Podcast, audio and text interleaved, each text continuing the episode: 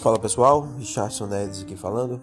Nesse podcast nós iremos compartilhar muitos pensamentos, reflexões e estudos da Palavra de Deus, onde nós iremos nos aprofundar na leitura do livro de Salmos, Provérbios, Eclesiastes e outras referências bíblicas, buscando um entendimento melhor sobre a vida, sobre a comunhão com Deus, sobre o que devemos fazer para termos uma vida abundante, feliz e com bastante intimidade com o nosso Deus.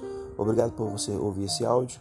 Quero te convidar a estar é, ouvindo os nossos próximos áudios, que com certeza nós entraremos em comunhão e você será ricamente abençoado.